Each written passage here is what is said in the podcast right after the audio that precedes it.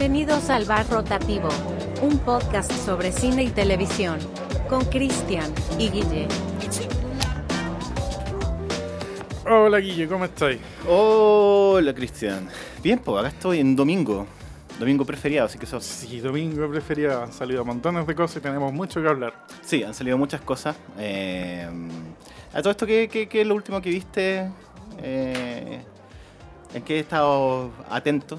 Lo último que vi, de hecho ayer me pegué una maratón, eh, aprovechando el contexto y las circunstancias como este resurgimiento de Tom Cruise. Claro, claro. Y vi, en mi vida no había visto, siempre la había visto, pero nunca la había terminado, vi Misión Imposible 1. Ey, nunca la habíais terminado. No, no sé por qué. Yo creo que sí la vi, ya no me acuerdo de nada, pero la vi muy pendejo. Ah, sí, pues. Entonces la vi y me sorprendió porque esa escena de acción del tren al final te, te mata. Es una gran escena de acción. Y me hace recordar montones a la serie de televisión. De eso tengo como recuerdos vagos de la serie.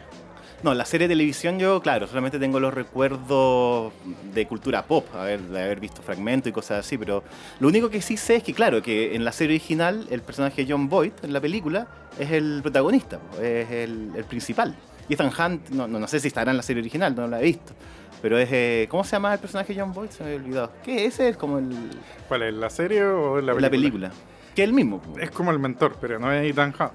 No, pues no Ethan Hunt.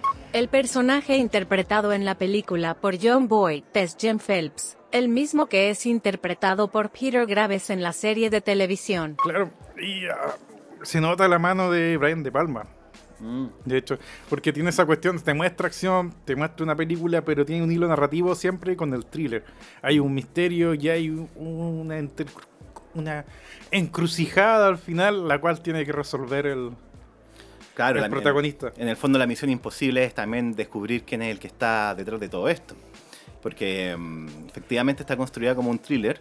De hecho, parte muy como un thriller. Parte también como con esta mm, cosa de la máscara. Que, que es bien ridículo. Pero Sí. uno entiende que uno- es un homenaje a la serie. Porque en la serie tenían máscaras de que se ponían y se sacaban. Y, Sí, ahí me recordó a la Viuda Negra en eh, Soldado de Invierno. Mm, Cuando usaban, que hay una cuestión archi discutida después y vilipendiada, lo de la máscara. claro, sí, sí. Eh, Cómo se transformaba, de hecho, en otra persona, pero ¿por qué no usé eso antes? No, cuando uno era chico veía Misión Imposible, veía lo de la máscara, uno lo asumía como parte del universo en que estaba. Y después, claro, eh, uno entiende que también es como un homenaje a la serie original. En todo caso, me acuerdo de la escena donde está mm, Ethan Hunt, está conversando en este como restaurante acuario gigante. Toda esa escena es muy Brian De Palma, cómo está, ¿cachai? Cómo está en la cámara, la posición de la cámara, el ángulo de la cámara, eh, te hace este como plano, ¿cómo se llama? El plano holandés, eh, como medio con la sí, cámara. así ese plano holandés lo tiene del comienzo, cuando empieza a quedar todo mal en la escena del comienzo. Cuando empiezan a perder a gente uno tras uno Mm. y empieza el plano holandés todo el rato a desestabilizar los personajes. Eh, entonces, está bien hecha y es un buen homenaje, una buena rememoración a la serie. Yo creo que Sí. capta el espíritu completamente. Y como te digo, esa escena, que bueno, los efectos, me hace recordar más una serie de televisión, la escena del tren. Bueno, y para qué más decirte, lo más memorable que todo el mundo recuerda es la escena del cuando están en la bóveda Sí. y del Tom Cruise colgando. Sí, sí. Y ahí uno se da cuenta también de la, de la mano del thriller del suspenso. Porque es una escena muy tensa, no es una escena de acción, es una escena sin música, como con algunos planos fijos bastante rato, mucho también plano como con la cámara ahí diagonal. Eh, a mí me gusta mucho esa escena, en general me gusta mucho la primera Misión Imposible, creo que es mi Misión Imposible favorita. Recuerdo haberla visto en el cine también, eh, cuando, cuando chico, entonces también tiene como ese, ese lugar como querido dentro de un tipo de película que claro, después las Misión Imposible mutaron, se fueron por otro lado, claramente también comandados ahí por la mano productora de Tom Cruise. Si no me equivoco, creo que Misión Imposible fue la primera película grande que produjo junto con Sí, Paula eso Wagner, me que- sorprendió. Y de hecho, eh, también terminé después de tan bien que la pasé con Misión Imposible 1, sorprendentemente, me dieron ganas de aprovechar de ver la 2, que también produce Tom Cruise. Sí, que la dirige John Woo en su estilo Kung Fu. Kung Fu es un acrónimo entre Gun, arma en inglés, y kung fu, y denomina un estilo cinematográfico caracterizado por el combate con armas de fuego de formas poco realistas, asemejándose a una pelea de artes marciales, utilizando coreografías complejas y alta estilización visual. John Woo es considerado el precursor de este estilo. Buen estilo Kung Fu. No, y ahí es como un cambio radical completamente. Te vas de una cuestión que es moderada, pero donde tiene que estallar, estalla con Brian De Palma. Pero John Woo es over the top todo el Sí, rato. desde el inicio, con palomas, toda la cuestión. O sea, partiendo con esa escena al comienzo de la 2, en que está eh, Tom Cruise de vacaciones, escalando en el Gran Cañón, solo, sin nada. Sí. Y, bueno, y si le pasaba un accidente, si se caía, si tiene un 127 horas, 124 horas. Claro, como eso, ¿no? Ahí no hay más misión imposible. ¿no? Le hubiera pasado cualquier cuestión y- y- y sacan los lentes y dicen, Claro, eso agente Ethan Hunt tiene una misión. No, muy buena serie. comunicarse. Muy- y lanza esos lentes y los lentes Y explotan. explotan, como los lentes tirándolo a la cámara y explotan. Todo muy Bueno, esa escena fue utilizada también para el tráiler. El primer tráiler de Misión Imposible 2 era también Tom Cruise escalando y, y toda la cuestión. Lo cual, lo cual van, eh, me acuerdo que la Misión Imposible 1 terminaba él en el avión va- iba como a Hawái, no me acuerdo, porque ella se iba de vacaciones y viene Sí. como la, la aeromoza y le entrega como una cinta y después como que... Yo supondría que la 2 iba a partir de ahí, pero no, aparte como de otro... Y eso también habla un poco de la diferencia entre ambas. Son películas radicalmente distintas. Yo diría que Misión Imposible después se va más por la línea de la acción, más como por lo que pasó ahí con, con, con John Woo, que pone un estilo muy propio de él, muy over the top, como decía. de todas maneras también gran escena de acción la de la moto, también como, como haciendo el paralelo con la escena del túnel en la primera, la escena de la moto, todo también muy buena, está muy bien hecha. Se nota también como esa mano ahí, esa cosa, que tiene que ver también un poco con lo que queremos hablar el día de hoy, un poco la, la idea de Tom Cruise, qué significa Tom Cruise también en, en términos de su, su lugar en el mundo del cine como estrella de acción, pero sobre todo también, bueno, la carrera de Tom Cruise es bastante particular en ese sentido. Eh, parte haciendo estas películas juveniles, bien, bueno, porque obviamente él, estrella juvenil, creo que su primera película, Risky Business, que debe ser del 83-84, él debe haber tenido 20 años, 21 años. O sea, empezó ya con películas muy famosas a temprana edad.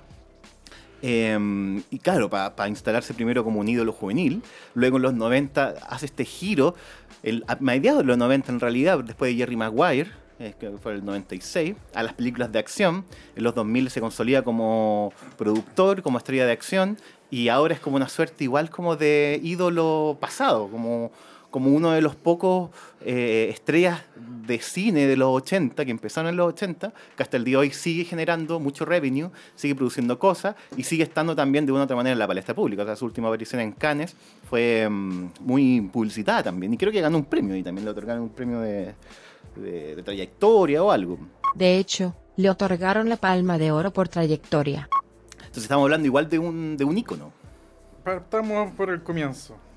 Tom Cruise. De hecho, justamente es el tema de nuestra sesión de hoy.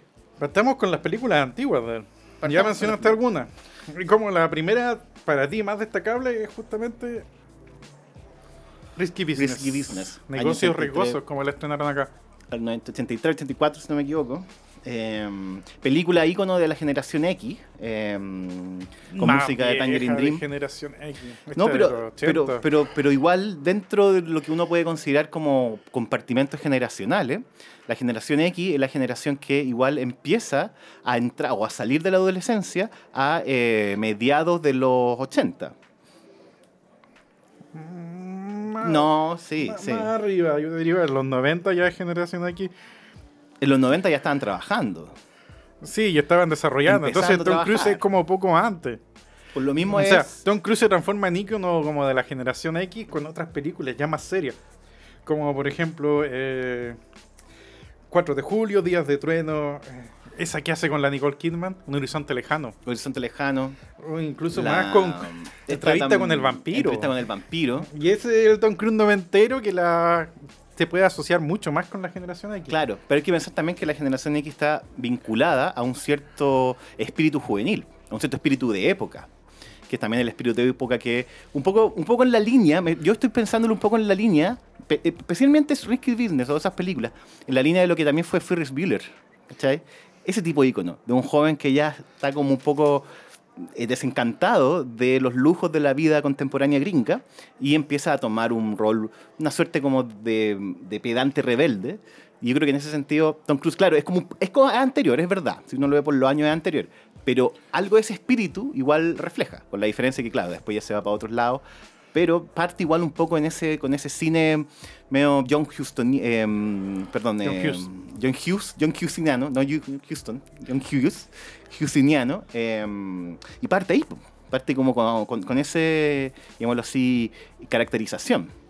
Que luego ya, claro, cuando ya se consolida el 87 con Top Gun, ahí también tenemos como quizá el primer giro importante de la carrera de, de Tom Cruise, que además un poco importante mencionarla en, a la luz del reciente estreno de Top Gun Maverick, donde Tom Cruise hace su mismo personaje, y claro, como un personaje que ha pasado toda su vida en la aviación y ahora eh, vuelve en este mundo distinto.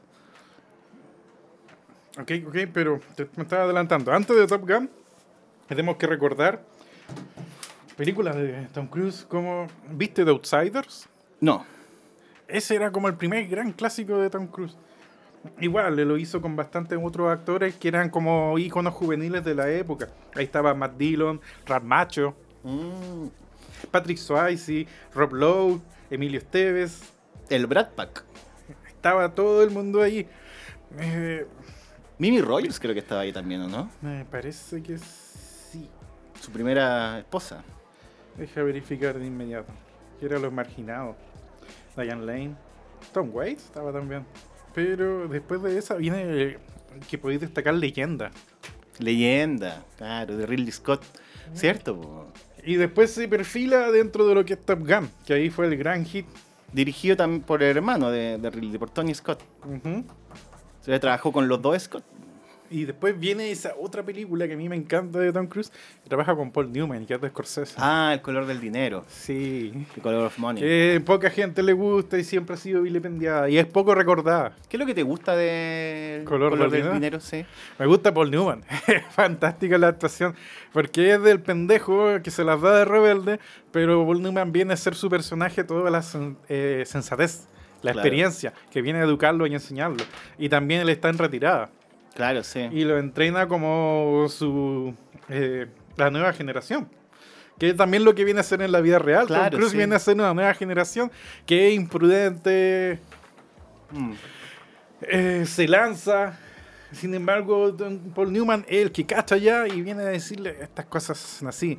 Es como la escena en que lo lleva a un bar y le dice, weón, no apuestes, no apuestes, y se van. Y el picado se devuelve en la noche solo, pelean. Y Tom Cruise, cuando llega Paul Newman después a la casa y le pregunta a la mina, oye, ¿dónde se fue este pendejo? Se fue, se salió, fue a apostar.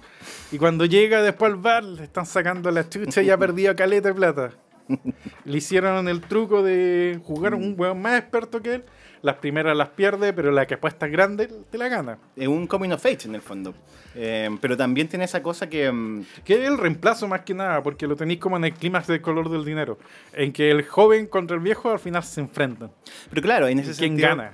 Scorsese, eh, que, que es un gran amante un poco de la historia del cine, de lo que implica, todo lo que eso implica, la, la- la cultura del héroe, etcétera, es como una suerte de relevo de gener- generacional. Bueno, son varias generaciones las que vivían a Paul Newman de Tom Cruise, pero en el fondo, claro, vienen a cumplir un papel similar, solamente que ahora Tom Cruise viene como a tomar la aposta un poco de lo que implica también ese tipo de personaje o ese tipo de arquetipo en el cine.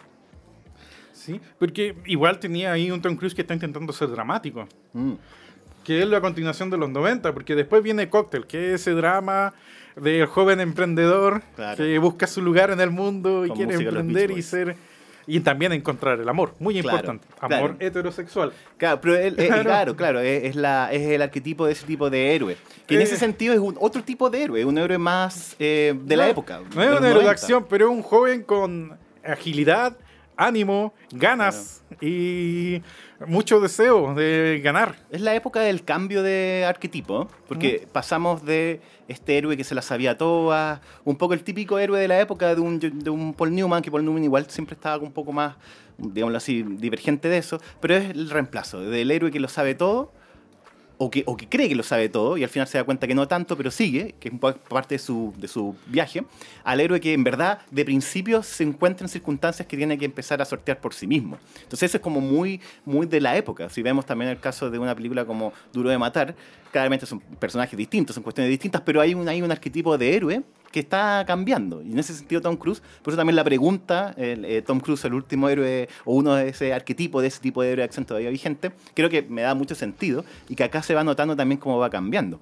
Entre Top Gun hasta quizás, eh, ponte tú, no sé, eh, The Firm, em, vemos una transformación de un Tom Cruise que va hacia más hacia lo dramático, Sí, completamente. pero manteniendo también esa suerte como de arquetipo de una juventud inexperta que tiene que aprender muchas cosas de la dura vida que le va a tocar. En ese sentido no ha cambiado mucho, solamente que partimos de una base distinta, partimos de alguien más, digámoslo así, quizás eh, cotidiano, por decirlo de una Yo forma. creo que el mejor ejemplo de lo que dice es A Few Good Men. Claro, claro. Ahí el joven abogado que quiere el éxito rápido se consigue un caso el cual tiene que ganar para poder subir, pero se da cuenta que su poca experiencia no le va a hacer ganar. Claro. Y tiene que asociarse con gente, tiene que escuchar, tiene que armar de nuevo su estrategia con su equipo. Sí, sí. Tiene que como que tomar un paso hacia atrás, un par de pasos hacia atrás, y retomar un poco esta búsqueda esta pregunta. Y es divertido porque en ese sentido el, el- el papel como un poco del, del este personaje que está buscando el éxito, que también se consolida en el personaje de Jerry Maguire del 96, pero que está muy presente de cierta manera, es verdad, yo no había hecho esa relación con A Few Good Men, pero es como un poco un personaje similar, solamente que está en condiciones completamente Claro. distintas. En uno es como un agente de talento, Jerry Maguire, y en el otro un abogado que está a cargo un poco de este caso, que involucra a altos poderes, y además en una época, especialmente en una época donde también estaba muy presente esta idea, que yo creo que es muy como de generación X, de ese, de ese pacto que, generacional, claro. de desafiar al poder en ese Es que sentido. yo creo que ahí en Reggie Maguire tenía ahí el punto culmin de la generación X. Claro. Es una película Cameron Crowe. Sí, o sea, no sí, podéis sí. decir más generación X que Cameron Crowe. Claro, claro. Pero, pero acá es verdad, hay tipos ya de ese... Y creo que sí, A Few Good Men, si no me equivoco, también fue la primera película donde Tom Cruise estuvo nominado al Oscar, parece. No, su primera nominación fue por Nacido el 4 de julio, de 1990. Porque Tom Cruise ha ganado tres veces el Globo de Oro. Y ha estado nominado, creo que tres veces nunca lo ha ganado. Tom Cruise también es como ese, ese tipo de actores que llegan al Oscar como después de toda una trayectoria y antes lo que ganan son Globos de Oro. Como el Globo de Oro está en una categoría como reservada para ese tipo de actor que por ser demasiado quizás popular, como que no le compran completamente su interpretación. Que, ojo, es una de las preguntas que siempre se dice de Tom Cruise. ¿Qué tanto él ha estado perjudicado en términos de su calidad actoral por su éxito, por su éxito que es impresionante. O sea, es probablemente uno de los productores y actores más pagados, mejor pagados en la historia de Hollywood, porque también ha hecho muy buenos tratos con las películas, por los pagos de las películas en las que ha actuado. O sea, además él sabe lo que vale en ese sentido. Pero sí, estamos como justo en este momento, antes de Jerry Maguire y desde quizás... em, Cocktail o, a Few, eh, o El color del dinero, donde vemos la transformación de Tom Cruise a lo que fue como esa etapa Sí. a la etapa del Tom Cruise eh, que está creciendo, que está como entrando al mundo de los adultos.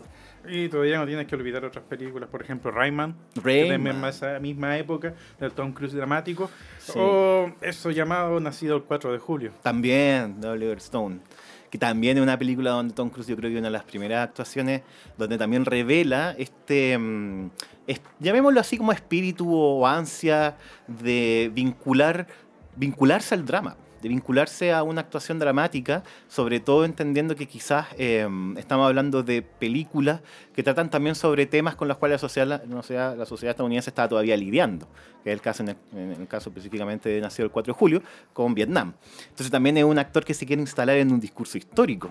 Eh, uno diría cínicamente que quizás el Tom Cruise ya buscando algún premio, buscando el reconocimiento. Tom Cruise siempre ha sido un poco un actor que, insisto con la tesis, escondido tras su masivo éxito, igual es un actor que siempre ha buscado eso que podríamos llamar calidad cinematográfica en términos amplios. Eh, algo que yo creo que todavía mantiene hasta el día de hoy. Quizás con, no sé si a expensas, pero mejor dicho, gracias a su éxito inmenso. Sí, sí, eh, volviendo a la época, bueno, cerrando esa época, tenía otras joyitas como Ojos Bien Cerrados. 99. Sí. Eh, Eh, Tom Cruise de los 90 fue un Tom Cruise dramático. Sí. E incluso el de Misión Imposible. Sí, A sí. pesar de que tiene una película con cierta cuota de acción, sigue siendo un drama. Claro. Un thriller. Ahora, ahora si yo mm, bien recuerdo, o mal recuerdo, no lo sé. Eh, Ojos bien cerrados del 99 y Misión Sí. Imposible 2 es desde 2000, ¿no? 2000, 2001, es como, ya, perfecto. Sí, ahí está como el cambio de Ahí está Tom el cambio, claro, Pero cam- la de película década. que sella esa primera etapa es Magnolia. Magnolia, total. que es el Tom. Cruise dramático. Sí, sí. Y Que también esa es la que 98. cierra. Sí, es de los 90, 99. 99, ya.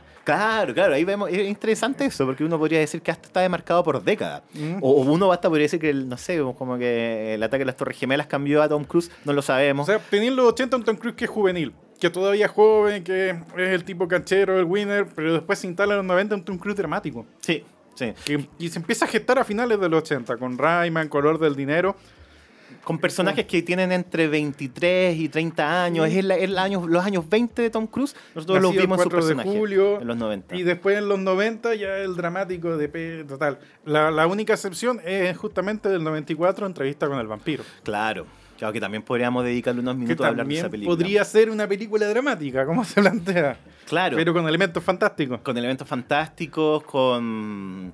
No, no, no directamente comedia, pero con algo igual como de un humor negro, muy también de los 90, muy como también del tema, eh, vampiro, eh, historias de vampiros. eh, y, y además instala a Tom Cruise dentro como de esta tri- tri- triada de actores guapos de los 90. Eh, Brad Sí. Pitt, eh, Tom Cruise y Antonio Banderas, que también un poco a partir de esa película se encuentran. Y eh, bueno, Brad Pitt ya venía siendo exitoso, Tom Cruise también, Antonio Banderas igual lo lanza, pero también los marca a ellos como tres de los íconos de los 90. Eso es lo otro que también Tom Cruise tiene, que creo que es bien interesante, cómo pasa de ser ícono de ciertas cosas, de ciertos como, no voy a llamar movimientos o cierta estética. Podemos tener Tom Cruise, como hablamos, el Tom Cruise más juvenil de los 80.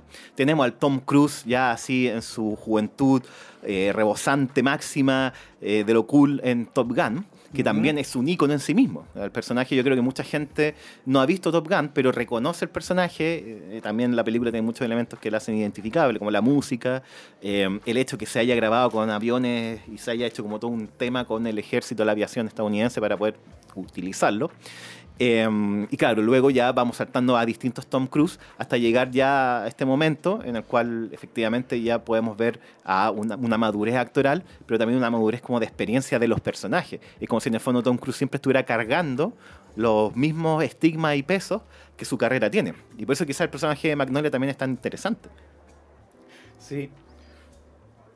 Sí, sí, estoy de acuerdo. Eh, ¿Qué te iba a decir justamente?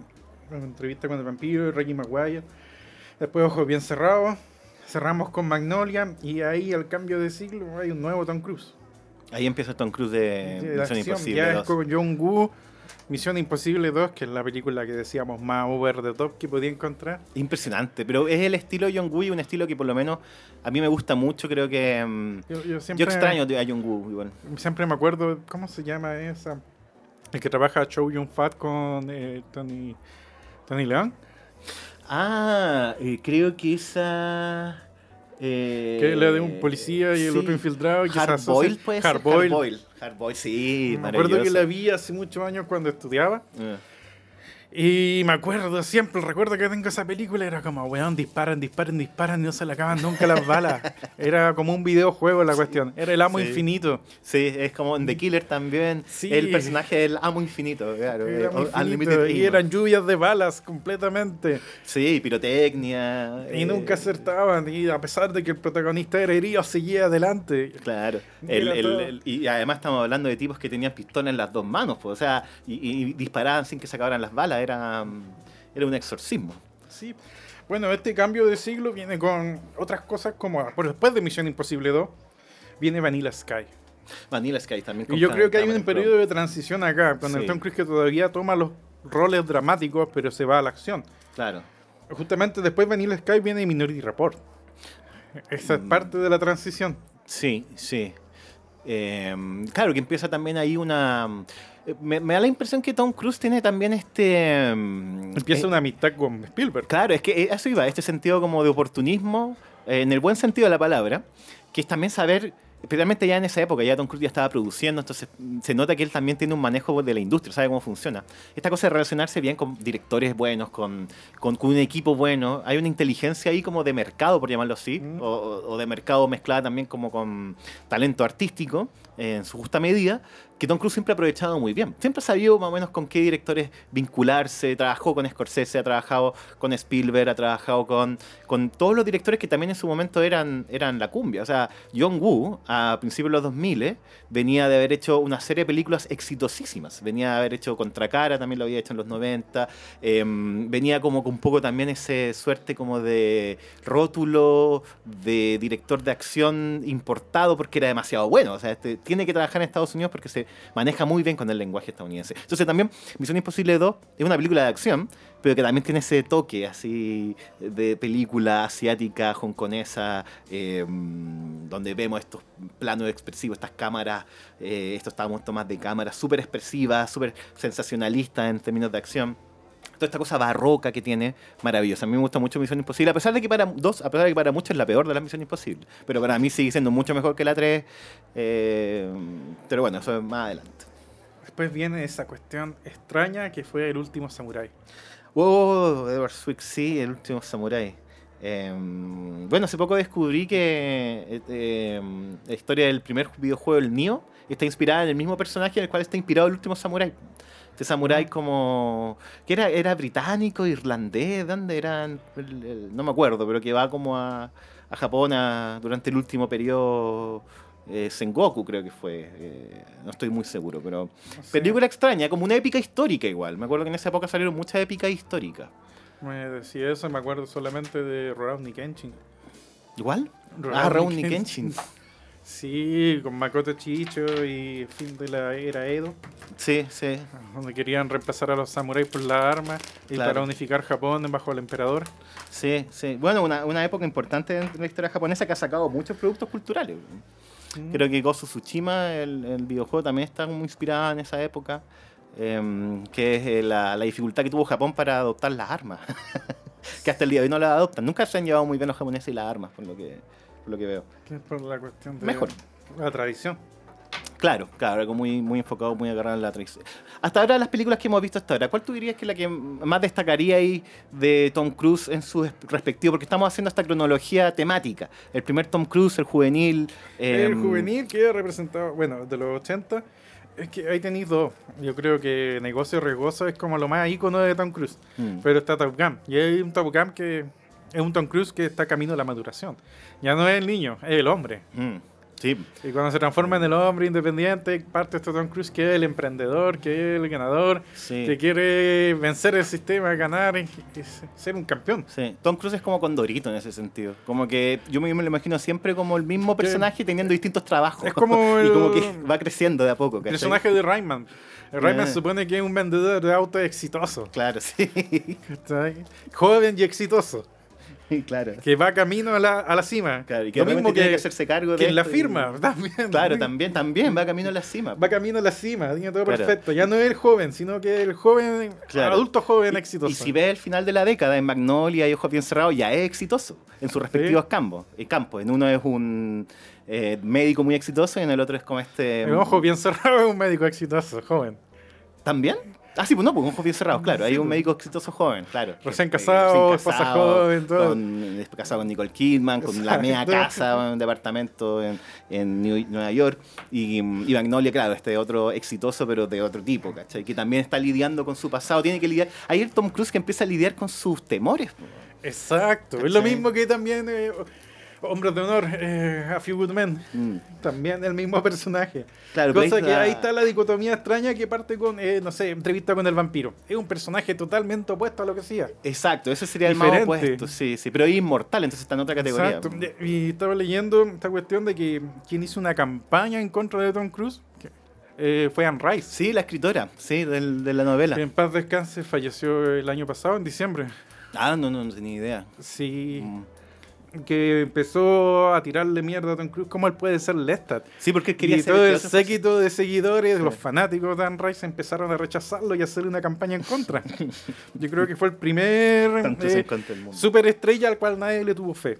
Como pasó con muchos Sí, personajes po, después, como- pero es que se ha repetido lo mismo. Pasó con Robert Pattinson para Para Batman, ahora, eh, con Hugh Ledger en... con Hugh Ledger en Joker, claro. Como que un poco tiene que ver con este esta pasión que tienen los fanáticos de su... ¿Cachai? Que, que- que- les carga quizás... Que para mí eso es lo que pasó con El Señor de los Anillos y hasta con Harry Potter yo diría que también. Que ambas tuvieron casting maravilloso en ese sentido. Como que sirvieron para la película y tampoco generaron polémica, como generó este caso que tú decías. Bueno, yo también leí que luego Anne Se disculpó. Sí, Como que, de hecho, como que pagó a un periódico de circulación nacional eh, una, ¿cachai? Como un escrito suyo, publicidad, pidiéndole perdón a Tom Cruise por haberlo... que no le eh, tenían fe, pero después ahí, ahí la hice. Ahí está. No me tenían fe, la logré. La historia se ha repetido con diferentes personajes. Que por eso Tom Cruise es, un, es un símbolo del héroe americano, del sueño americano. El que la hace igual. ¿cachai? Él es el sueño americano. Es lo que queda del sueño americano. Por eso también es interesante leerlo ahora desde el presente. Porque en ese momento, el sueño americano estaba, especialmente para nosotros latinoamericanos, los 80 y los 90, especialmente para Chile quizás, era algo, ¿cachai? Así como eh, impresionante, era algo increíble. Y Tom Cruise como que refleja mucho eso en todos sus personajes. Esta, esta crisis del sueño americano. Yo te diría que Tom Cruise es el actor de la crisis del sueño americano. Viendo Más que otros buenos, más que Will Smith. más que- eh, siglo XX, la primera década, es como el Tom Cruise que está en esta transición entre drama y acción. Y viene a ser un héroe de acción, pero dramático. Sí, sí, es un Pasa héroe, con sí. Minority Report, con el último Samurai con el- la guerra de los mundos. y con Colateral. Colateral. Qué bueno que llegamos a Colateral. Qué bueno que Y llegamos después a la Guerra de los Mundos, claro. Pasa como esta dicotomía que es el héroe de acción dramático. Pero bueno, en Colateral además agrégale un- una capa de sentido más, que es además villano. Ujú. ¿Cuándo he visto? Tom Cruise no tiene muchos papeles de villano. Si es que, si es que, si es que no sé, Tropic Thunder podría ser un villano igual, pero, Sí. pero es un villano especial. Y eso es la excepción dentro de mm, toda la primera década del siglo XXI. Y aquí ya estamos hablando de el Tom Cruise ya de los 2000, eh, 2000-2010. 2000-2010, La que ese es otro Tom década. Cruise. Y ahí tenía esa película que hizo con. eh, ¿Cómo se llama? Con Spielberg. Valkyrie. Oh, esa es que no la he visto, no, nada, nada, de esas no sé nada. Para mí como que pasó muy por encima. Y ahí hace de, de un nazi que planea. eh, tiene un plan gigantesco para hacer caer a Hitler. Que está Ya. infiltrado. ¿Y, la dirige Spielberg? Discúlpame la, la duda, o la produce. Oh, perdón, todo el rato. Ahí, eh, fe de rata, eh, Brian Singer. el Funaki. Un Funaki. Un funado total. Eh, ya, ya, yo sé que no, no, no, menos voy a acordar de esa película. Eh, Sí, pasó sin pena ni gloria. A pesar de que en IMDB tiene un puntaje alto, un 7.1. no tiene mala reseña. Sí, yo digo que más que nada, No. no- nunca, la, nunca le presté ni más mínimo atención. Y después de Valkyrie, vienen como una serie de películas de acción que a finales de la década del 2010 en adelante y viene ya el Tom Cruise de acción. Ahí ya se, Encuentro Explosivo. se destapa. que es- esa película trabaja con la Cameron Díaz, que es una pseudo comedia de acción. Es que toda esta época yo le perdí la pista a mi compadre. viene como ya las más hardcore de las Misiones Imposibles. También nunca, la. Jack Reacher. Y ahí empieza a salir el Tom Cruise de ciencia ficción. Que Oblivion y Al filo del mañana. Al filo del mañana, esa película me re- recuerdo haberla visto. Me gustó bastante. Me gustó bastante. Bueno, es que en ese momento yo también estaba como muy obsesionado con la idea de, de cine y videojuego. Y para mí esa película como que tomaba, ¿cachai? No, to- no tomaba la estética, un poco igual, igual tomaba la estética del videojuego, pero sobre todo tomaba como la premisa del videojuego, que es lo que más te permite un videojuego, a diferencia de otras, digámoslo así, productos culturales de consumo, es que podéis volver a, a vivir la Ese historia. Sería como un roguelike. Es como un roguelike, claro, es como un Dark Souls. Entonces pasa que en la década del 2010 en adelante ya se viene a configurar el héroe de acción. Ahí como que ya se consolida. Exacto. Porque, porque Tom Cruise siempre ha ido, ha ido como mutando hacia papeles con los cuales ya había trabajado antes. ¿cachai? Como que va entrando de a poquito, va como transicionando y pa- luego se consolida en un tipo de papel y lo, y lo hace por años. Y, y sigue en eso hasta que después O sea, sigue con cuestión. todas las misiones imposibles. Destapa este personaje en una secuela de Jack Reacher. Viene Oblivion, Al filo del mañana. eh, y Barry Seal. Y está esa cuestión de la momia también. Eh, Ese es como el Ah, punto el- aparte. Cuando quisieron reiniciar el universo universal de El Monster. universo oscuro, Dark Universe. Dark Universe, sí, que no, no- no alcanzaron a hacer una película nomás. ¿Tuviste la, la momia Tom Cruise? No, no la vi. Creo que vi el comienzo y me aburrí y terminé haciendo cualquier otra cosa. Que parece que es bien mala. Eso he escuchado. Algún día me sacrificaré para verla. Y con eso tiene a Tom Cruise hasta llegar a Maverick. Más misiones imposibles. Se van a venir más, sí. Se viene más. Ya, Y termina Tom Cruise. Entonces lo que pasa es, tenemos cuatro décadas de Tom Cruise. Y A cada una es un personaje diferente. Un, act- un, un actor que se dedica a un tipo de películas diferente. Claro, claro. Y que va también en ese sentido buscando darle o imprimirle una voz. Yo creo que en ese sentido Tom Cruise siempre ha sido bien megalómano. ¿cachai? Y eso se nota en su actuación. Que todas sus actuaciones tienen como esta cosa media rimbombante del personaje sobre personaje. ¿Sí? Ahora, esto es lo paradójico. Decíamos, nos preguntábamos, Tom Cruise es el héroe de acción, el último héroe de acción, pero Tom Cruise nunca se gestó de un comienzo como héroe de acción. Exacto. Mm. Terminó como héroe de acción. Que no sé, puede hacer un caso análogo como otros actores que le ha pasado, como Liam Neeson. Claro. Liam Neeson nunca fue un héroe de acción en sus comienzos, Sí. pero terminó como héroe de acción. O como pasó con también con Nicolas Cage. Yo creo que hay más parámetros de cercanía a Nicolas Cage y Tom Cruise. Sí, sí, entendiendo también eh, cómo surgen, sobre todo cómo han sido también muy bien apreciados por la crítica en ciertos papeles, con la gran diferencia que quizás Nicolas Cage no ha hecho una carrera tan ordenada. Claro. Porque Tom Cruise sí la ha hecho en base, creo yo, a su gran olfato para los negocios. Ujú. O sea, ya el hecho de empezar una productora a mediados de los 90 con, con esta partner que tenía, con Paula Wagner, em, demuestra un conocimiento que va más allá del mero actuar. Es un tipo que conoce, yo creo que es muy sensible en ese sentido, a, a los movimientos y las tendencias de la industria. Y sabe o bien adelantarse a ellas, o bien generar estas como transiciones que yo digo. Así como que ir mutando esos otros papeles. Ahora, como veamos en esta como eh, cronología histórica, temática de sus películas, a mí no, igual yo lo pienso así, para mí su, su vuelco, su vuelta hacia eh, el cine de acción es también símbolo de una suerte de crisis de mediana edad. ¿Cachai? En términos muy latos, en términos muy generales, que en el fondo es él buscando no dejar de ser relevante. ¿Cachai? Como cuando los músicos más viejos siguen sacando discos y siguen tratando de moldearse a las tendencias de la industria. Tom Cruise yo creo que uno de los actores que mejor lo ha logrado hacer. Gracias, creo yo, a su olfato para, para oler eso. En ese sentido me recuerda muchísimo a Mick Jagger. creo que ambos han sido gestores de su propia carrera que, lo, que les ha permitido mantenerse vigente por muchos años, por muchas décadas. Bueno, en el caso de Mick Jagger ya no tanto, porque de verdad ya en la música tener 80 años y seguir tienes que ser Paul McCartney o algo de ese tipo, como puede ser Mick Jagger, para mantenerse.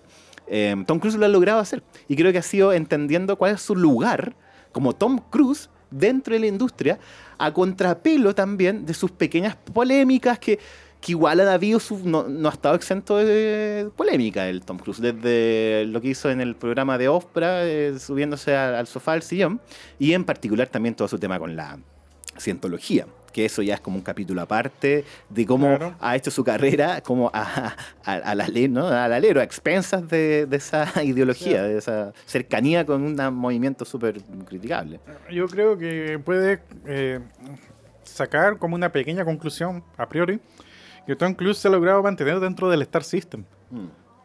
por las cuatro décadas. Sí, y en ese sentido yo comulgo con, con una respuesta hacia la pregunta o a la tesis, que vendría a ser que efectivamente eh, estamos hablando del último héroe de acción en términos, o no sé si último, porque eso suena demasiado como decidor, pero sí a, al último de la década de los 80 que sigue vigente. Al último sobreviviente de los 80 que puede seguir vigente de una manera regular. No estamos hablando de un Christian Slater que aparece de vez en cuando en algo. Estamos hablando de alguien que fue muy famoso en los 80 por ser un parte como que nunca fue parte del Brad Pack, pero sí era como un poco cercano, digámoslo así, generacionalmente a ese movimiento. A eso iba también como con mi referencia a la generación X, pero que ha logrado eso, como transformarse en algo más allá de aquello. Y yo creo que eso es a pura punta de olfato económico, olfato financiero y eh, mantenerse también vigente a expensas de su fama. Y eso no es fácil. No es fácil, porque generalmente todos quedan. Quizá el, el, un- el otro que puede también darse un poco ese título es Brad Pitt, pero Brad Pitt llega a la fama posterior a Tom Cruise. Brad Pitt empieza a ser Sí. famoso recién en los 90. Tom Cruise ya el 85, el 87 creo que es Top Gun. O sea, ahí ya explota como estrella. Eso no, no- estaba tratando de pensar ahora en una estrella que todavía sigue haciendo películas, sigue vigente, que haya hecho una película que la haya así rompido en el año 87. Y no recuerdo en este momento alguien que pueda mantener como ese, ese título, pueda ostentar ese título. Creo que no hay, no- no hay otro. En ese momento no me acuerdo de otro. En el Star System hollywoodense no me acuerdo de otro. Sí, creo que ahí tiene un punto. ¿Quién de los 80 puede seguir vigente? Como actor, muy poco. La carrera del actor igual es, es ingrata en ese sentido. Más para las actrices, de hecho. Pero de una u otra manera también eh, podríamos decir que, eh, especialmente en los últimos años, quizás para las actrices es más fácil también encontrar papeles con los cuales puedan ser más dúctiles al respecto. Eh, la estrella que siempre fue estrella, ya cuando llega a los 50, 60, eh, pasa a ser más como una suerte de mito olvidado. En el caso de Tom Cruise no ha sido así. Pero también hay que decir una cosa, que la fama de Tom Cruise ha estado como muy sujeta en el último tiempo al último estreno de Top Gun. O sea, en el fondo igual es una estrella que tiene que retroceder en la nostalgia, por lo menos para, para seguir siendo vigente como estrella. Y la saga de Misión Imposible. Por supuesto, que también sigue un poco eh, exprimiendo una saga que, que es muy exitosa por donde se le mire. Yo creo que eso también ahí, ahí no hay que olvidar que Misión Imposible debe ser una de las sagas que sigue más exitosas de los últimos años. O sea, tiene todas las películas han recopilado más de 500 millones de dólares, más de 600 quizá incluso, lo cual ya es un número gigante para una película que no es, por ejemplo, una película que está vinculada a una, bueno, está vinculada a una franquicia. Eso también habla por sí solo. Bueno, vamos a cerrar nuestro tema con nuestro invitado especial ausente, Sí. que es Tom Cruise. ¿Cuál lo llamamos y no quiso venir? No, estaba Estaba muy ocupado. ocupado. Creo que estaba... ¿en ¿Qué, qué estaba grabando? No me acuerdo. ¿Te acuerdas del mail que nos mandó? Estaba produciendo la próxima Misión Imposible. Parece Estaba empezando a producirla. Parece que sí. Había tenido la primera reunión de pauta. Sí te dijo eso, me dijo que estaba hablando con Marvel, quizá lo llamaban. Tom Cruise en el mundo Marvel. Eso sí. Sí, Eh, estaba negociando, estaba negociando, eso me dijo. Que parece que este weón igual como que tiene fama de que es muy bueno para negociar sus contratos. Y siempre sale ganando, siempre sale con la plata. O fue un seminario de cienciología. Quizá ahí le enseñaron todas esas weas. Ahí le enseñaron a hacer medio. ¿Cachai? Tener la trampita bajo la manga. Jugar bien las cartas de póker. jugar bien las cartas de póker. No, si en el fondo tuviera a Tom Cruise y tú decías, ah, mira, es como niño bueno, el niño bueno. Así como, y no, pues. En volar todo eso esconde claramente. Escondido detrás de una sonrisa. Sí, pues. Su sonrisa, la sonrisa de Tom Cruise, sonrisa ganadora. sonrisa ganadora, tú sabes que esconden cosas más raras. ¿Sabes quién además tenía, tenía esa sonrisa? Mel Gibson. Pobre Mel. ¿Y viste dónde está ahora? Uno, uno, uno, un actor talentotísimo. Un actor talentosísimo. Oh, de nuevo. Un actor talentosísimo. Un actor talentosísimo. Y mira No dónde sé. está. Un director de fuste. Mira, el Mira otro está. día vi, me pillé en el cable. A mí me encantaban las armas mortal. Arma Era mi favorita. La 1 y la 2, la 2 es más bacana aún. La tres Que manos. ahí cuando el héroe que es Mel Gibson se va contra todo, contra los villanos, solo.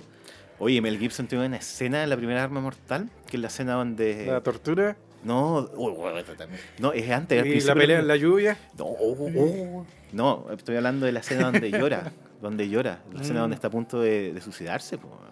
Oye, qué buena actuación. Ahí yo dije, oh, este weón. Es que claro, pues era. Cuática escena. yo- y es que yo creo que ese es el problema. Mira, reví, me topé con Arma Mortal 2 en, el cable. Y vi la actuación de Mel Gibson. Qué weá. Es como, es súper exagerado, haciendo de loco. Y dije, está haciendo de sí mismo. Ahora entiendo Sí, la estrategia. sí. O quizá entró en ese personaje y nunca salió. Puede Son ser. Grandes mitos del cine. Claro, El claro. actor que entra en el personaje nunca sale de ese personaje. Y de hecho el personaje, ¿te acuerdas? Esta película de vaqueros, Maverick de hecho se llama. Maverick. Sí. Es parecido, ¿no? También es como medio así loco fanfarrón. Sí. Eso es el loco Mel, pues. El loco Mel. Puta, Así le dicen.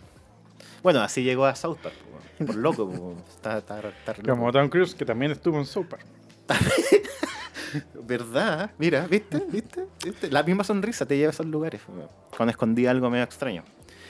Pero Tom Cruise es eso, pero lo ha logrado hacer. Eso no es fácil. Y que Tom Cruise en sí es una marca.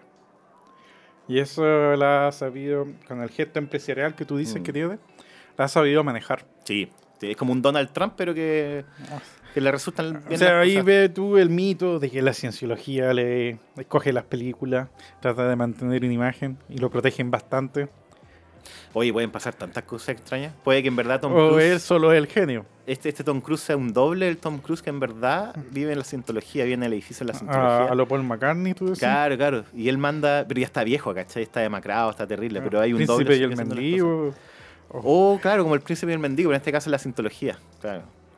No creo, no. No, porque los dos están como al mismo nivel. Sería como el doble de. En el príncipe y el mendigo, claro, no son dobles. o- o- o- o- pero, ¿cómo, podían, ¿cómo podía la gente convencerse de que eran la misma persona? ¿Eran melli ¿Era qué? ¿Eran el príncipe Eran iguales, no me acuerdo. Si Eran- creo que no. Es simple, sus apariencias físicas eran idénticas. No, No. eran igual. La gente decía, ah, ya. Simplemente se cambian la ropa. Bueno, como. No, no sé, depende de la versión. No sé dónde se encuentran. Me acuerdo que no sé si vi una película, una cuestión basada que se encuentran en el baño y se cambian la ropa. Creo que hasta los Simpsons también tienen una versión del Príncipe y el Mendigo. Sí, de Bart. Ahora que me acuerdo. Bueno, y de hecho, ojo, un detalle ahí. El capítulo de los Simpsons. ¿Con Tom Cruise? No, como el Gibson. El, ¿Hay uno con Tom Cruise? No. Hay un capítulo de los Simpsons que se llama The Prince and the Popper. Es que me acordé por, por que él es el famoso capítulo que todo el mundo dice que es el peor, pero en verdad no es el peor porque Hay varios que son peores. hay varios que son peores. Pero eso como que supuestamente mató a los Simpsons, pero en verdad los Simpsons se mataron solos durante el curso de varios años. Que todavía quedaban varios años para que se mataran, así que en realidad. No sé. Eh, la última temporada ha sido buena. Oye, ¿cómo definiríais las últimas temporadas de los Simpsons? Son diferentes, son mejores. ¿Por qué? Porque tratan de quebrar eh, molde. Ya, claro. Por ejemplo, me acuerdo del capítulo más emocionante que vi de la última temporada, a pesar de que tienen algún par de cosas que son, eh. El de la mamá de del ayudante santa. Ya, ya, Ese cuéntame. es tremendo spoiler, porque conté el final del capítulo. Mira, se trata de que están en Navidad y March de dice... la Navidad, claro, como vuelve. Están en la casa todo, y March, vamos a sacarle fotos a todos. Ya, y le quieren poner, sacar una foto ayudante de Santa y quieren ponerle un gorro de Navidad Ya. para sacarle la foto. Y ahí como que tiene una regresión, ¿cachai? Ah. De trauma y muerde a March. Oh. Bueno, ese perro siempre ha tenido cosas medio raras. Entonces ahí como todo el capítulo de que, que está recordando y empieza a recordar como eventos de su pasado, de su familia, la mamá, La. cuando era cachorro. Oh, oye, está bueno igual el. Sí, bueno el capítulo porque el perro Tierno. empieza a recordar. Bueno, la parte ridícula es que llaman a una psicóloga de perro. Ya, tenías que ponerle la weá. Sí, pero- tan bien. todo un, un tratamiento eh, no convencional que le hace, obviamente. Ya ahí descubren que tenía el trauma porque era cachorro y la mamá era corredora. Entonces lo tienen a él. Y cuando es chico los separan de la familia Oh. y lo tienen a un criadero. Entonces es como el trauma ese de que perdió el contacto de a quien más quería, que era la mamá. Claro. Oye, bonito porque igual algo que tenían los capítulos Y, clásicos. la persona que la arrancó de la familia tenía el gorro de Navidad. Ah, y ahí se acuerda de la wea. Es que, es que me recuerda que a los, a los capítulos de las primeras temporadas de Los Simpsons, especialmente, están llenas de momentos como llenos de emoción. Sí. Llenos como de afecto, así como. Sí, a de- esa cuestión apelativa, mira, que tienen el apelar a emociones, ¿cachai? Pero lo- bueno, las primeras temporadas, la gran genialidad era el- los guionistas. Mm. Eh, tenían chistes tras talla, tras talla, tras talla. Tú podías sacar montones de memes que ahora circulan en internet de los Simpsons, pero son como de las primeras ocho temporadas, Mm. Que fueron las más fantásticas. Habían chiste tras chiste tras chiste. Y eso era... ¿Quién estaba ahí cuando Brian terminó como guionista de los Simpsons? Estuvo poco, estuvo un par de temporadas, pero sí, pues estuvo en Conan O'Brien. El, bueno, eran los, los showrunners. hay la pri- que hay como dos equipos de showrunners famosos, tengo entendido. El primero es el de James L. Brooks, eh, que fue de las primeras temporadas. Y luego hay uno que creo que es el de Al Jan y Mike Reese. Que esos tuvieron como. Eh, Mike Reese siempre estuvo al comienzo. Sí, sí. me acuerdo, Mike me leí el libro de los Simpsons que escribió Mike Reese. Sí, pues. Él estuvo como hasta la temporada 8, 10 y después claro, se fue. Claro, y después, ahí se fue, claro. En la se 8 fue. sí. Porque eh, quiso hacer la serie y fue cuando hizo el. Claro, se la jugó por hacer el crítico. Ah, claro. y no lo apoyaron. y entonces dijo, me voy, Ya, chao, que sí. estén bien. Y se tiró como independiente, que era como una especie de spin-off que iba a ser de los Simpsons. Ya, claro. Entonces, y ahí se retiró, estuvo como crítico, después no funcionó.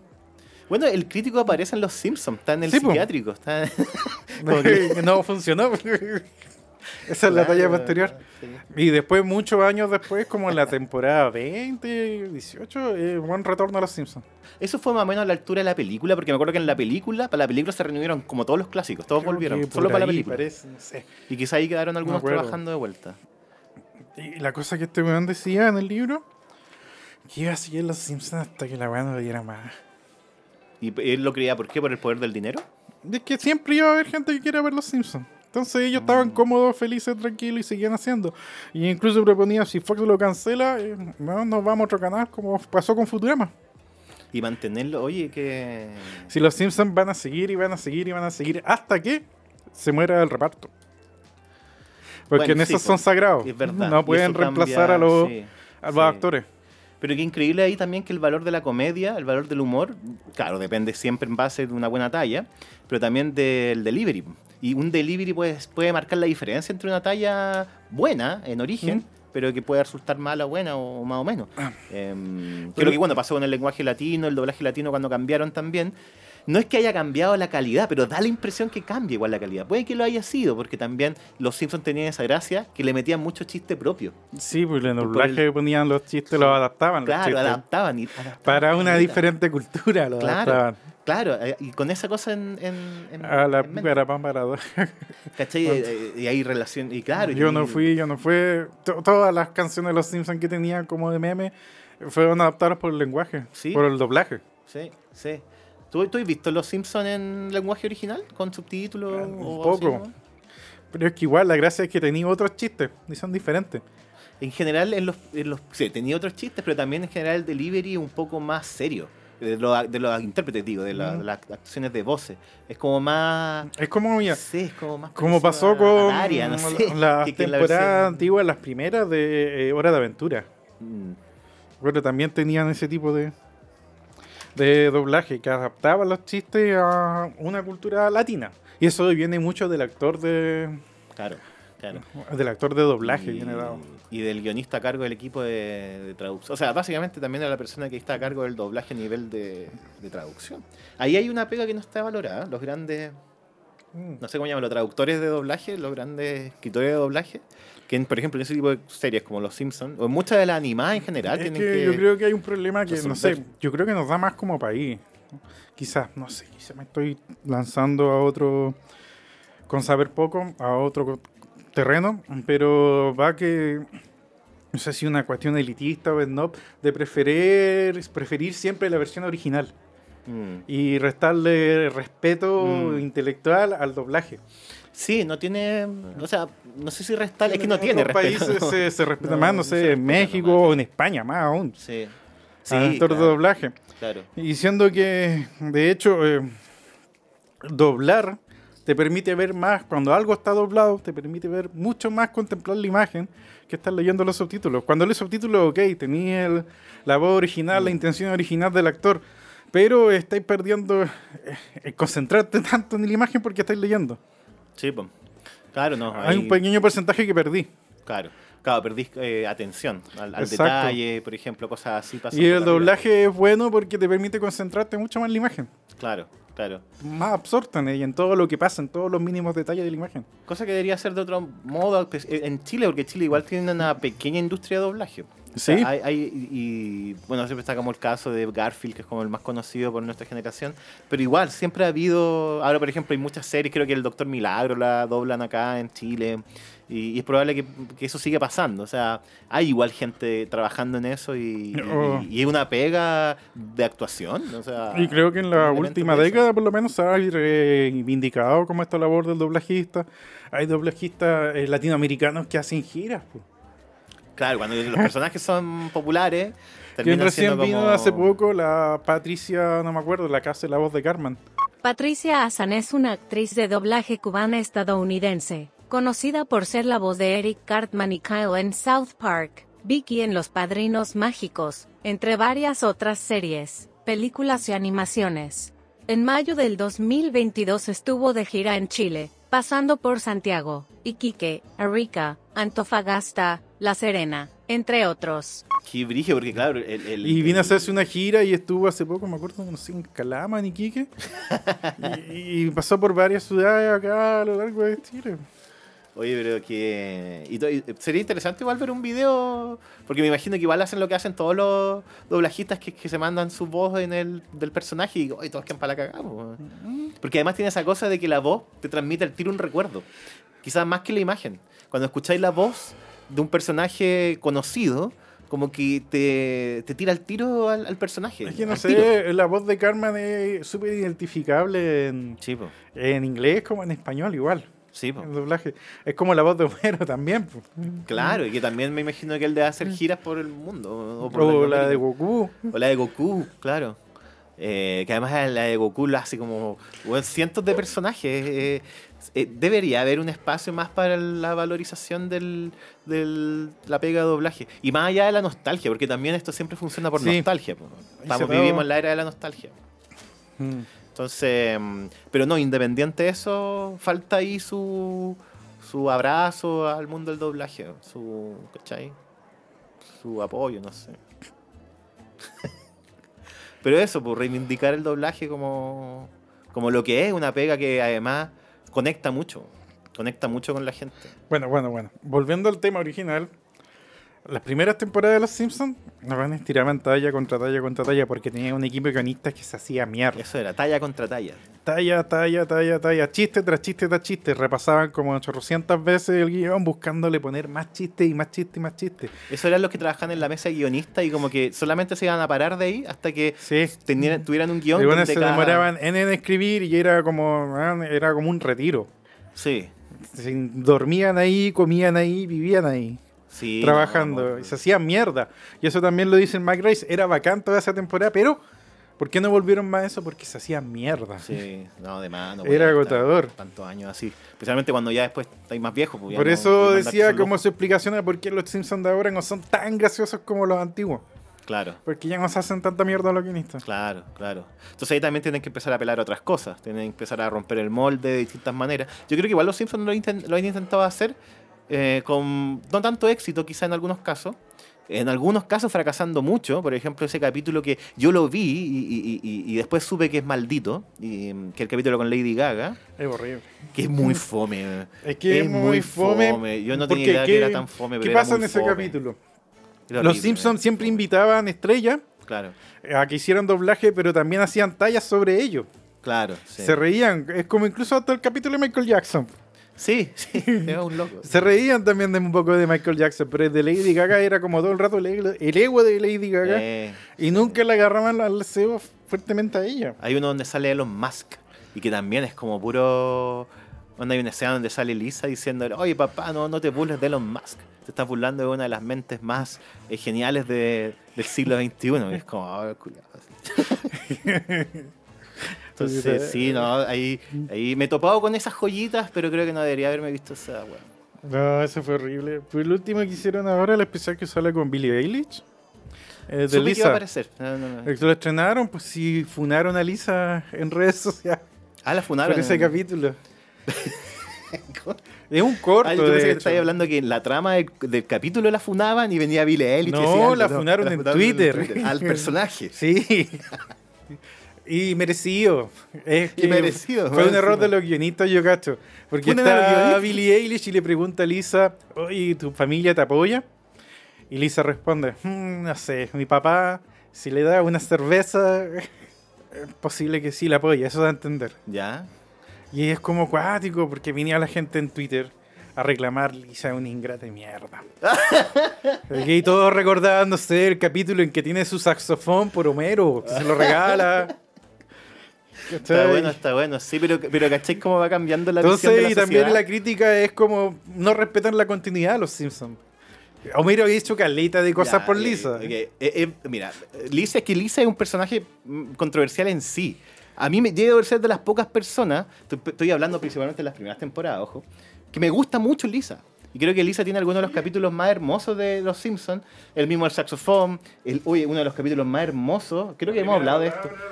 Eh, la primera palabra de Lisa. Pero no, estaba pensando en donde sale Dustin Hoffman. Que hablando del doblaje, el que hace el doblaje en inglés, Ah, del maestro. el del maestro. Del maestro sustituto. Que después aparece Hermoso en la última temporada. Tiene un cameo y era Dustin Hoffman. Se El que supone hace- que llega Lisa, no se enoja porque weá. Y le dicen, Lisa, Lisa, adivina quién está acá, quién viene a verte. No estoy para nadie. Y se va. Y muestran así, y era el personaje de Dustin Hoffman, el profesor que- había venido a visitar y se va. Ah, yo pensaba que en la trama el profesor era Dustin Hoffman, en verdad. No, no, no, pero después en los créditos apareció Dustin Hoffman. Sí, por favor, sí, es el. No, en el capítulo este del cameo que digo. Él hizo, claro, hizo la voz del. La corta voz del cameo. Sí, estaba ahí. No, qué bueno, sí, pues tiene que aparecer también. No me acuerdo, fue algo así, fue en la última temporada. Pero bueno, lo que pasa con Lisa. Eh, Mira, es que incluso. mucha gente igual la odia, como que, como que debe ser el Ah. personaje menos querido de los Simpsons. ¿no? Sí, de hecho sí, porque todo... Siempre ha tenido, siempre la han odiado un poco. Pero claro, ahora con esta cosa se aprovechan, se aprovechan de armar un escándalo por... Igual yo encuentro que es mala agradecida, es verdad. Pero ¿de cuántos capítulos estamos hablando? ¿De 280, no sé? Frío. Muy lejos de eso. 600. 600, No mira, sé me quedé corto. Vamos a buscar esto al tiro. Eh, y no le podía exigir continuidad en ese sentido, creo. Igual te Si el personaje es mal agradecido ahí, es que yo creo que el problema no fue ese. Deberían funar eh, el, por el chiste malo que, que- que hicieron. Eso deberían funar. ¿Cuántas temporadas? Y quizás tiene razón. Quizás Homero siempre la ha apoyado estando curado y está bien. Hay gente que necesita curarse para apoyar a la gente. 728. 728, conchetumare. Eso dice... espera, espera. Oh, sí, no te creo. 728 dice. Uy, pero yo pensé que no, pensé que éramos. Se han sido como... Ver, Tanto si en son- 33 años. Y son, deben tener 30, 33, 34 deben tener temporadas. 30, 32 temporadas. A raíz de 24 capítulos por temporada. o Exacto, 20 la primera, la primera era Claro, menos. de ciento y tanto, claro. Sí, pues sí, pues, sí, pues tiene... No, cacha, yo me había quedado como que... Pero es verdad, pues si decir las matemáticas... Claro, hay un momento donde ya no sabéis que inventar. Literalmente tenéis que eh, romper el molde de tu propia creación y, aproximarte a otro lado, no sé. pues. Em, no, no podéis mantener en vi- vivo, vivo tanto tiempo. Ese es el otro factor. Tanto tiempo mantener eso. Pero es difícil imaginarse un mundo sin los Simpsons. Están ahí, todavía están ahí y van a estar ahí. Claro, para uno, claro, sí, pues es demasiado omnipresente. eh, y su impacto igual en, lo que uno, en, la, cultura televisiva de animación popular es innegable y, muy, digámoslo así, influ- influyente, de todas maneras. Eh, pero sí, no, no creo que sobreviva mucho más. Claro, el tema del doblaje, el tema de la interpretación de las voces, de acuerdo. Pero, mm, claro, ese sería el último el último clavo de la- al- del ataúd, en el fondo. A menos que, claro, es para un spin-off de algo. Pero ya sería otra serie. Bueno, Tom Cruise. mi pregunta para ti es: definamos cuál es la película representativa de Tom Cruise. Una por década. Las representativas. eh, Si tuvieras que hablar del Tom Cruise de los 80, eh, está entre Risky Business y Top Gun. ya. Está claro. Puede, puede ser también el color del dinero, pero eso ya es como muy atreverse a mucho. Yo diría que está entre esas dos películas. Si tuviera que quedarme con una, sería Top Gun, porque es como la que lo pone el- en, en- en el tapete, en la, en la- en la portada de todas las revistas. Y ahí si tienes que hablar del Tom Cruise de los 90.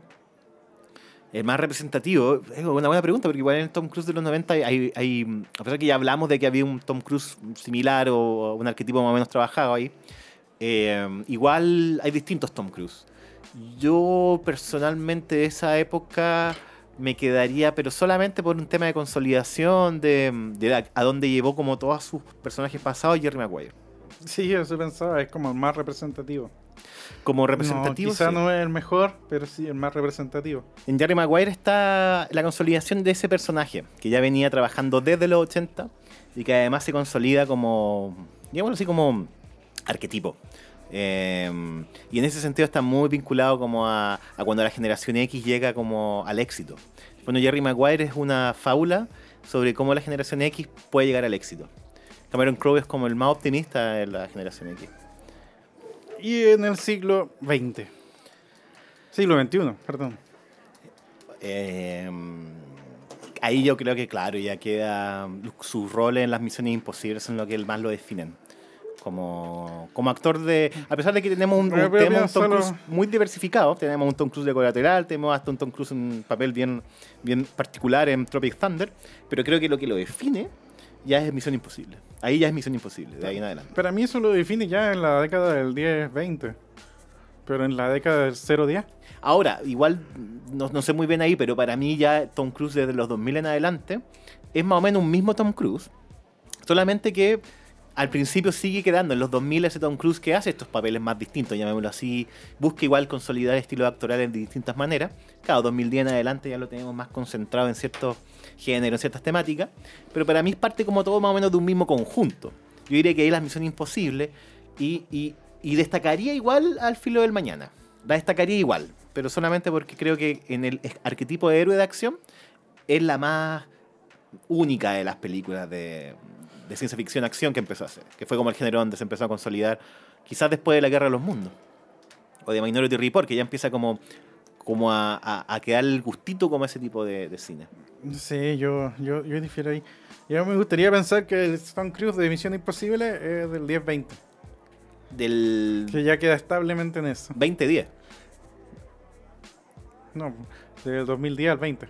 Ah, ya, ya, ya. Sí, del 0 al 2010. Del 2000 al 2010. Yo pensaría en el Tom Cruise Spielberg de ciencia ficción. Ya, sí. Del Minority Report a. a pucha. Bueno, la misma Guerra de los Mundos. A la Guerra de los Mundos. Fue un éxito. ¿Cómo lo tomaría eso? ¿Cómo tomaría ese Tom Cruise? Que el que coquetea con la ciencia ficción. Porque ahí tenéis como los clásicos de Tom Cruise de ciencia ficción. Y, pero todavía muy anclado en el drama. Yo creo que más que nada por el, el- el ojo de Spielberg, que trabaja muy bien el drama. Y también Minority Report también es un Tom Cruise como con... Pero, pero claro, pero el de la Guerra de los Mundos es muy particular porque ahí está en su peor momento, quizás como personaje, digo, como la vida de su personaje. Sí. Eh, es un poco lo que yo siento que intentó hacer Brad Pitt en eh, Guerra Mundial Z. ¿Cachai? Como ese tipo de, de modelo de personaje. Claro. Pero esos para mí son como los Tom Cruise representativos que bien también dan cuenta de sus distintos momentos. Eh, por eso mismo, quizá con este Top Gun Maverick, la nueva que estrenó del 2022, viene a ser la piedra inicial para un nuevo Tom Cruise. Un Tom Cruise de acción. No Vuelve sé. como a, a ser el héroe clásico. Vuelve a sus orígenes. Quizás vuelva a ser Paul Newman. Yo lo veo como terminando su ciclo haciendo personajes como los de Paul Newman en El color del dinero. Hablando un poco también de esta idea de ciclo y de relevo y todo Claro, eso. y que para eso tendría que tener un relevo. Tendría que tener un nuevo quien hereda el manto de Tom Cruise. Yo no veo a nadie más o menos en esa línea porque también el arquetipo del héroe ha cambiado. No obstante, sí creo que Robert Pattinson, por ejemplo, ha desarrollado una carrera que puede, puede derivar en algo así. Pero claro, Pattinson no tiene el carisma que tiene Tom Cruise. O mejor dicho, el carisma de Pattinson es distinto al carisma de Tom Cruise. Pattinson nunca podría llegar a ser una estrella de acción como tal. Pero eso también refleja, yo creo, el cambio de época. Y en ese sentido, Tom Cruise sí es una suerte de reliquia en construcción de una época en particular del cine, especialmente del cine estadounidense, claro está, hollywoodense, eh, bien particular. Y con una curva que yo creo que es difícil que se vuelva a repetir. Ya ese tipo de héroes y ese tipo de actores como que ya no, uno no, no, no existen como tal, porque el cine también ya ha cambiado su... Ha cambiado el estatuto de importancia social y cultural que tiene el cine eh, actualmente. Gracias por venir al bar rotativo. Los esperamos próximamente, con una conversación sobre la influencia de la película El Padrino, a 50 años de su fecha de estreno. Buenas noches.